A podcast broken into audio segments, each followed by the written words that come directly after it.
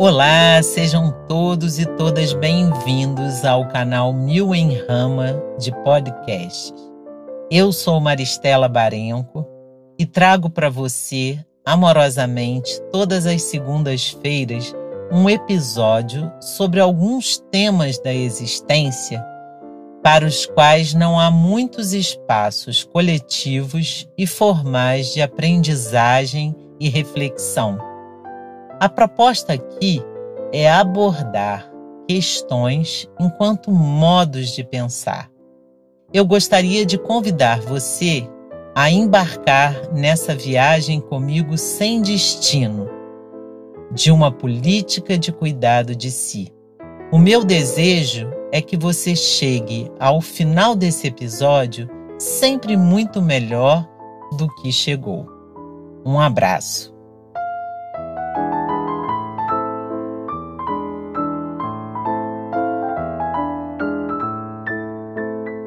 Neste episódio, em primeiro lugar, gostaria de agradecer as muitas mensagens preciosas que tenho recebido de pessoas que entenderam e se identificaram com o meu trabalho. Cada relato tão emocionante e sou muito grata. Depois de um ano, os podcasts encontram os seus destinatários finalmente, que nem de longe são ouvintes, mas são pessoas que compreendem a proposta do meu trabalho. No início, as pessoas tentavam sugerir percursos e formas e tempos outros. Eu gostaria até de poder atendê-los mas entendi que tem o meu ritmo e a minha forma. O tamanho dos episódios tem sido proporcionais ao tempo de escrita da reflexão. Eu não calculo nada, não há uma métrica, acontece. Sei que são muito grandes neste tempo de tantas urgências, mas trazem reflexões que convidam à pausa ou que se ouça dirigindo, como faz minha querida amiga Eline, ou que se ouça na caminhada matinal, como faz minha querida amiga Rosaura, ou que se faça sentada diante de uma xícara de chá no anoitecer, à luz de uma velhinha, como minha querida prima Ana Cristina faz ou que se faça sentado mesmo na secretaria da escola, como faz meu querido amigo Reinaldo. O que não seja o tempo ainda de ouvi-los, está tudo bem. Certo é que tudo toca a uns e não a outros, e é ótimo que seja assim. Meu trabalho é sempre aberto a todos e todas, mas não é para todos e todas. Por quê? Porque trago temas às vezes mais profundos, aspiro ser crítica, incomodante, mas certo é que tenho encontrado interlocutores preciosos com reflexões importantes e cujos diálogos me provocam emoção. Por isso eu sou grata. Outro ponto que quero partilhar aqui é que, com 55 episódios, eu sinto a necessidade de às vezes tocar novamente em algumas questões nevrálgicas de nossa vida. Não dá para falar neles de uma só vez e ponto. Então hoje eu gostaria de trazer um tema para a nossa reflexão sobre uma tensão entre ação e inação que de alguma forma eu já trouxe em alguns episódios de formas distintas, mas que gostaria de voltar a trazer e pensar aqui esse tema. E quando faço isso, sou provocada sobretudo pela vida e pelos acontecimentos. Bom, vamos lá. Quando eu tinha 18 anos, era militante de direitos humanos e acreditava que a minha missão era transformar o mundo. Quando a gente é novo, a gente tem sonhos pretensiosos. Com 18 anos, somos capazes de conjugar idealismo e vigor com muita maestria. E o tema da justiça social sempre me marcou em todas as fases da minha vida. Eu era de um grupo de jovens de uma igreja católica progressista, um cenário que quem nasceu depois do ano 2000, por enquanto, não tem a oportunidade de experimentar. Fé e vida eram faces de uma mesma moeda. Logo eu comecei a participar de um movimento de caráter nacional chamado Fé e Política, que reunia homens e mulheres, sobretudo políticos, que buscavam articular suas práticas políticas com a fé. Foi um tempo único, muita gente boa, de cabeça boa, fazendo coisas boas. Mas o fato é que naquele tempo eu não simpatizava com o que se chamava de vida contemplativa na igreja. Hoje posso dizer que eu não a entendia. Eu achava difícil alguém dizer que queria mudar o mundo e que por isso entrava para uma ordem religiosa contemplativa e passaria grande parte do dia rezando e diria que estaria mudando o mundo. Não entrava na minha cabeça. E isso em função da minha imaturidade também. Eu achava que a gente mudava a realidade com o nosso próprio esforço, com práticas sociais, com práticas políticas e pronto. Apostava na dimensão objetiva, material e densa da vida. E acreditava tanto nisso que durante 30 anos me dediquei aos movimentos religiosos e sociais, sendo que trabalhei 20 anos todos eles em apenas uma organização não governamental. Lá eu aprendi também um monte de coisas e tantas que eu acho que não há universidade que possa ensinar.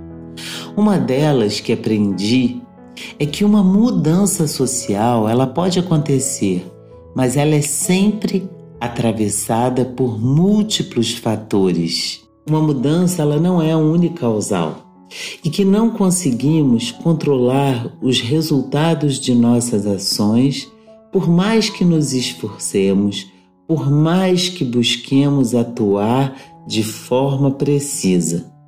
Uma outra coisa que aprendi é que as práticas precisam ser inteligentes. Não existe essa história de você ter, estudar uma teoria e depois buscar colocá-la em prática. A universidade ensina isso até hoje. De minha parte, eu acho isso um erro epistemológico gigante. A teoria não é para ser aplicada. Mas isso é pura ficção. A vida nunca se submete a uma teoria.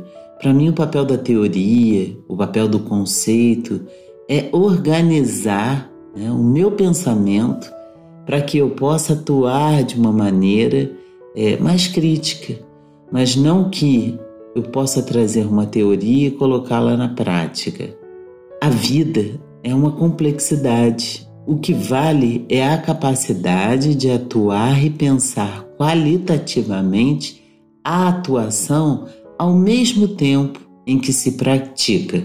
Mas acontece que isso quase não se dá, porque os modelos de militância, seja um modelo social, um modelo político, um modelo religioso, eles têm caráter dogmático e não se consegue seguir o fluxo de uma cartografia, ou seja, dar o passo e ao dar o passo, talvez no próprio ato do dar o passo, repensar tanto o passo que se está dando, quanto aquilo que acontece envolvendo as pessoas que estão dando o passo. Esse tipo de pensamento ele é muito raro. Quem pratica muito quase não tem o hábito de estudar. E há muita gente que estuda e que quase não pratica. Essa dicotomia epistemológica ela continua muito presente. Bom, mas eu quero voltar ao tema, porque aqui eu, eu adentraria numa outra seara. O que eu quero dizer é que vi muitos e muitos processos em muitos casos, em muitas lutas, cujos resultados não tinham totalmente a ver com as ações propostas para que aquilo fosse desencadeado, e nem mesmo com as técnicas profissionais que eram empregadas. Coitadinhos dos que acreditam nisso. E eu sei que muita gente acredita nisso, que a sua técnica, que aquilo que a pessoa aprende na universidade, né? No, aqui eu estou falando em caso é, humano, de trabalho humano. A gente achar que eu aplico a técnica que eu aprendi e que aquele resultado que eu imaginei vai acontecer. Bom, as mudanças pessoais e coletivas, elas são catalisadas por muitos atravessamentos. Mas Humberto Maturana tem razão quando ele fala que as premissas emocionais sempre se sobrepõem às premissas lógicas. E isso podemos ver e ouvir em um projeto social em que eu trabalhei que atendia a população que vivia em situação de rua, em uma grande avaliação que fizemos. Os que mudaram os rumos de sua vida, mediados pelo projeto social, relatam como fatores determinantes da mudança aspectos que não necessariamente tinham a ver com as nossas intencionalidades. Fatores tipo ela me chamava pelo nome ou nunca ninguém tinha me dado atenção da forma como essa pessoa me deu ou aquela história que foi lida no grupo do homem sem sorte mudou o meu modo de pensar. Esses fatores, entre muitos outros, preponderavam em relação a técnicas e atendimentos político-pedagógicos. Isso gostemos ou não.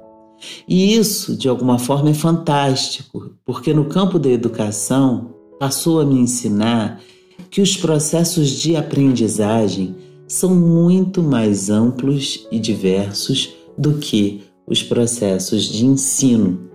O que os estudantes aprendem enquanto eu ensino é muito mais importante para mim do que querer saber o que eles aprenderam daquilo que eu ensino. Narro essa etapa acima porque foi nela que aprendi que essa história de que somos nós que fazemos a nossa própria vida com as nossas mãos, com as nossas forças e intenções, é só uma pequena versão de nossa história. Claro que muitos acreditam nisso e estamos na era máxima dessa crença. Todo esse movimento que eu trouxe semana passada, eu falava desse mote atual que é o desenvolvimento pessoal, que é transformar a sua vida naquilo que você acha que você quer e pode se tornar. Bom, quando somos adolescentes, achamos que podemos tudo e acho que é até legal que pensemos assim na adolescência, porque senão não acreditaríamos que o mundo poderia ser mudado.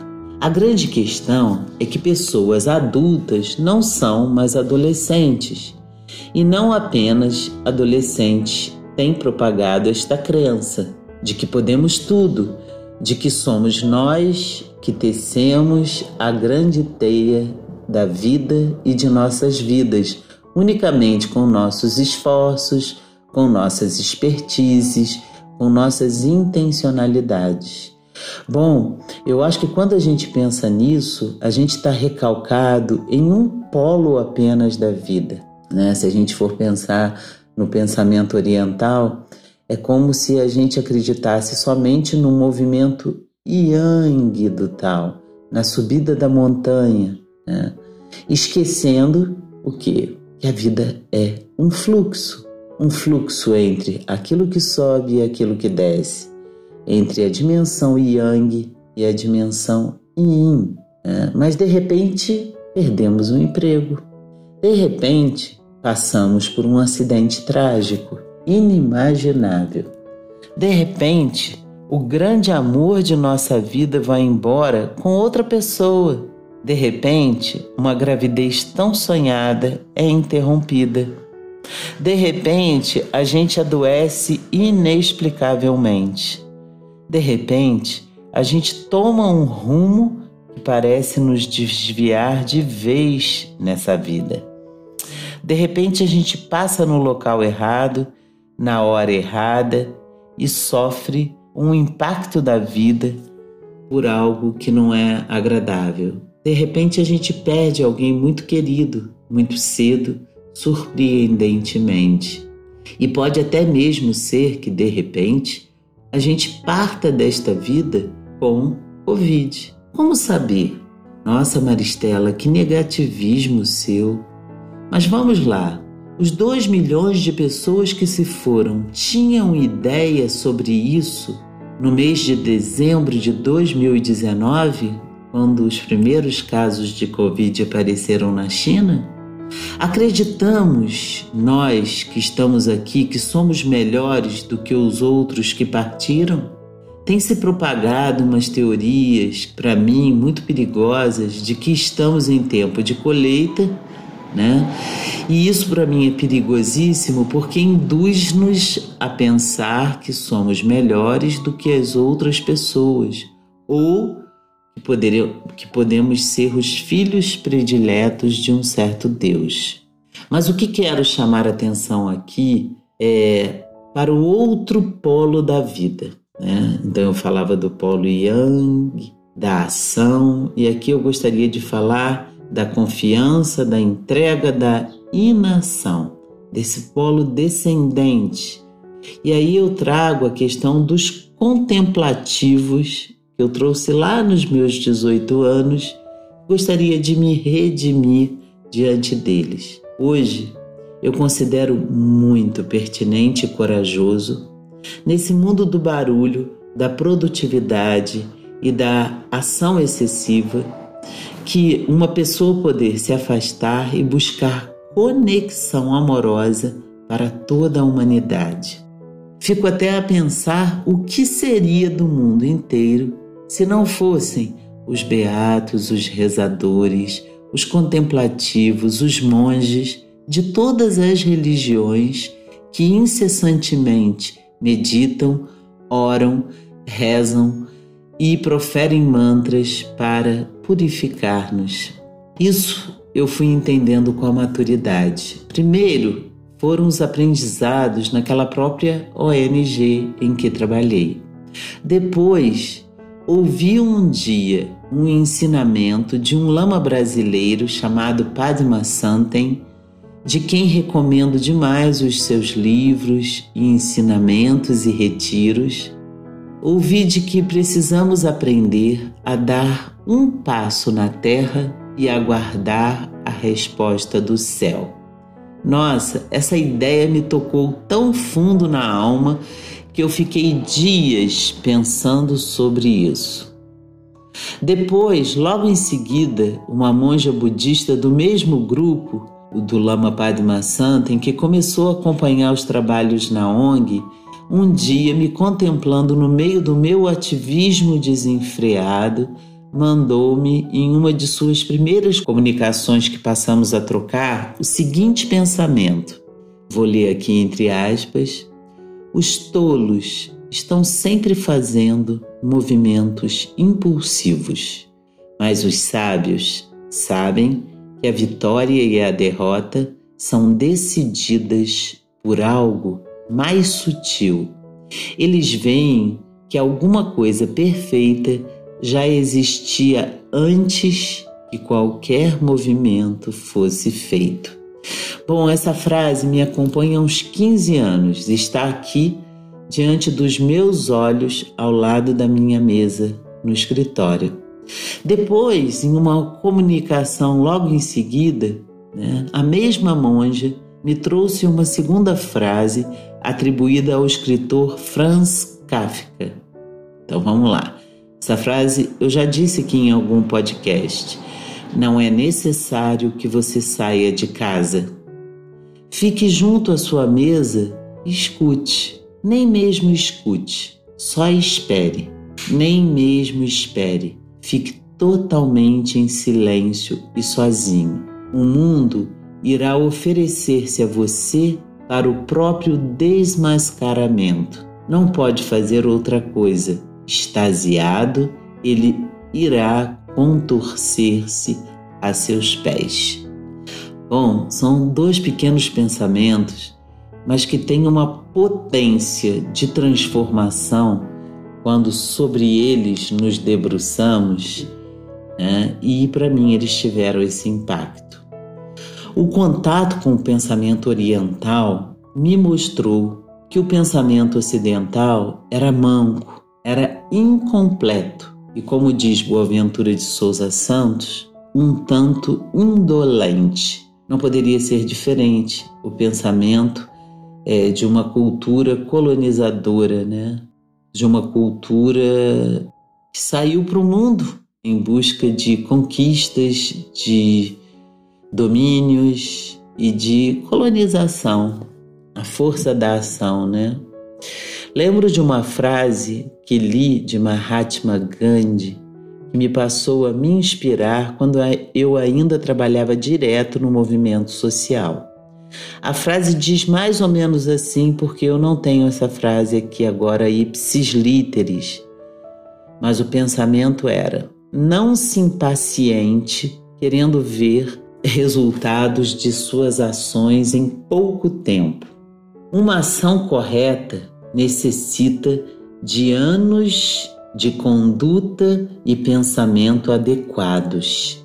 O que são o passar de alguns anos diante da construção de uma grande reforma?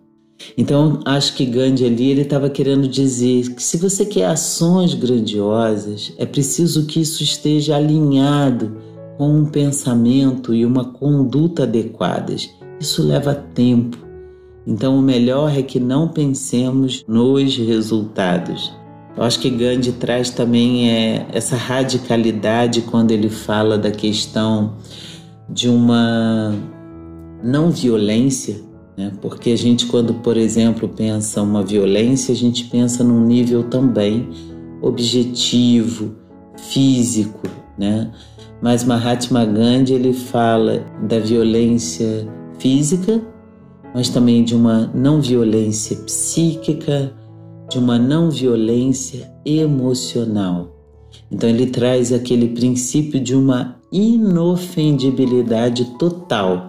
Né? Até uma vez perguntam ao Gandhi é, se ele tinha muito ressentimento dos inimigos e ele perguntou: que inimigos? Eu nunca fui ofendido. Então, esse espírito de inofendibilidade, que é uma decisão e que está nesse nível radical de uma não violência verbal, de uma não violência emocional, de uma não violência psíquica e por aí vai. Aliás, Gandhi ele tem essa consciência que vem do pensamento hindu de que devemos realizar nossa ação mas realizá-la como crianças que se entregam diante de um brinquedo, de uma brincadeira, inteiras, sem expectativas de resultados. Por fim, fui estudar um pouco Zen Budismo. Teve uma época que eu fiquei muito maravilhada. Fui para um mosteiro lá da, do Morro da Vargem, lá no Espírito Santo. Fui duas ou três vezes Vi muitos livros sobre essas artes zen budistas, que são caminhos de aprendizagem. Um dos livros que recomendo é o Zen na Arte da Cerimônia das Flores, de Gust Herrigel, da editora Pensamento. Ainda que você não queira aprender a fazer arranjos florais, você irá aprender muita coisa na descrição da relação dela com o aprendizado desta arte. Gust conta como foi o seu processo e em uma das lindas passagens, o texto na página 35 diz: O mestre ouviu o som das plantas no vento e na tempestade, viu como elas cedem, inclinando-se e balançando, como deixam tranquilamente que tudo passe sobre elas permanecendo incólumes. Foi uma frase também que eu fiquei digerindo durante muito tempo. Sim, finalmente, depois disso tudo, entendi a relação entre ação e inação como dimensões complementares e importantes de um mesmo processo da vida. Ali eu comecei a compreender que a vida é o fluxo. A vida não é aquela, aquele símbolo do yang, do yin estático, onde a gente só consegue entender primeiro é um, depois é o outro. Ali parece que aquele símbolo ele se fez movimento dentro da minha lógica. Né? Entendi que quando eu não considerava o movimento de descida do fluxo da inação, eu não ouvia os sinais que a vida me enviava em um esforço inútil de se comunicar comigo. A inação, ela vem de uma consciência de que existe uma realidade que nos precede e que essa realidade é dotada de inteligência e de auto-organização. A humanidade ela está num patamar ainda muito aquém, porque ela oscila entre a crença excessiva em si e na sua própria ação, ou na força excessiva em um Deus, mas que mora no além. É a tal da transcendência. É, se colocou a espiritualidade para um outro lado. Mas o que eu estou falando aqui de ação e inação é de algo que acontece dentro da vida de uma maneira mais imanente, mas que quase ninguém se conecta é, com essa vida, né? com a vida como fonte de nossa existência que pode ser para alguém o lugar da espiritualidade, como é para mim, mas pode ser para outro o lugar até de uma vida concreta e ponto, de uma natureza. Mas a gente não pode olvidar essa dimensão, né? Como diz a, a médica Miriam de Amorim, o nosso GPS interior está sempre desligado e é esse GPS na nossa alma que nos conecta a essa alma do mundo. E as dissincronias que acontecem a partir disso são tantas que, mesmo que a vida esteja querendo nos ajudar em nossa empreitada, somos surdos e indiferentes a esta força. Quando fiz a formação do xamanismo tupi com o mestre Cacaverá, entendi que o xamã ou o pajé compreendem que o chamado mundo de baixo é tão somente a dimensão de manifestação do que se compõe no mundo do meio. E esse mundo do meio, ele é feito com as forças, com a inspiração, com o sopro do mundo do alto. Por isso, os pajés e os xamãs, eles operam os seus processos de cura conectados ao mundo do meio e não com o mundo de baixo. Manifestação é muito diferente de modelagem, de criação e pensar o nosso sistema médico ocidental trabalha majoritariamente com aquilo que se manifesta. Algo está errado, né? Enfim, concluindo essa reflexão, gostaria de dizer que a inação, que a interrupção, que a entrega, que o repouso, que o silêncio, que a parada, todas estas tendo em vista o nosso centramento, são tão importantes quanto a ação, como condições de se estabelecer conexão e alinhamento com os campos vitais. E a foz né, de um grande mar, de um grande rio, é, precisa reconhecer a importância da fonte ainda que você não acredite em Deus ou em uma espiritualidade, que eu gostaria de dizer aqui, acredito fortemente e cada vez mais, já que se sabe que a vida, essa vida que eu chamo de espiritualidade, ela é dotada de um princípio de auto-organização. Não sou eu que a organizo. Né? Muitas vezes o que precisamos é tão somente parar, conectar e nos alinhar sintonizar como uma estação de rádio né? e nada fazer. Acordar e conectarmos com o GPS de nossa alma, que está conectada a essa alma do mundo que tudo sabe. Aqui nessa dimensão acontecem as chamadas sincronicidades, que é essa experiência de acontecimentos que se interligam misteriosamente e de maneira favorável e que tem cara, né, tem feições de mágica. Aqui nessa dimensão, a gente conecta com o sexto sentido, com a intuição, com formas de proteção inatas de nossa vida. É incrível. E a gente deixa, inclusive, de brigar com aquelas ações que não acontecem. A gente passa a entender que também está tudo certo. Você começa a ter uma outra relação muito mais apaziguada e que não é resignada com a vida. Aqui entendemos aqueles elementos que são capazes de catalisar as mudanças de que eu falei no início e que nada tem a ver com a força e com a nossa técnica. Entendo perfeitamente a força daqueles que vivem hoje em uma vida contemplativa e conectada. O grande desafio é que este tipo de conexão de que eu estou falando, ele vai implicar em formas de desconexão. Por exemplo, enquanto aqui eu escrevo, estou em minha varanda, no anoitecer, tendo a lua cheia como testemunha e um tanto de plantas, mas nada de celular, de mensagens, de mil vozes, de vitrines vendendo coisas, de pessoas querendo me conduzir, de lives, de, ser, de, de influencers falando no meu ouvido.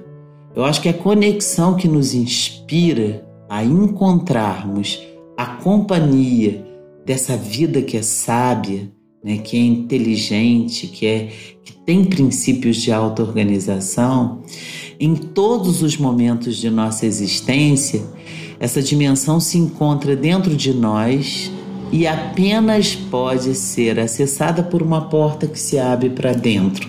Ninguém pode fazer isso por nós.